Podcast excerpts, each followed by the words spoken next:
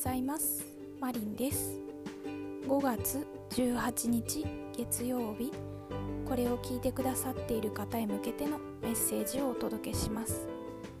今日は今まで頑張ってきたことの一区切りのカードが出ています。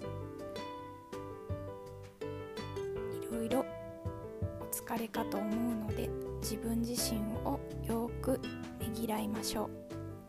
何か自分の好きなことをするでもいいしちょっとゆっくりする時間を設けてもいいかもしれません無理をしないのカードも出ていたので今日は一日少し休憩な気持ちで過ごすことをお勧めしますでは良い一日をお過ごしください。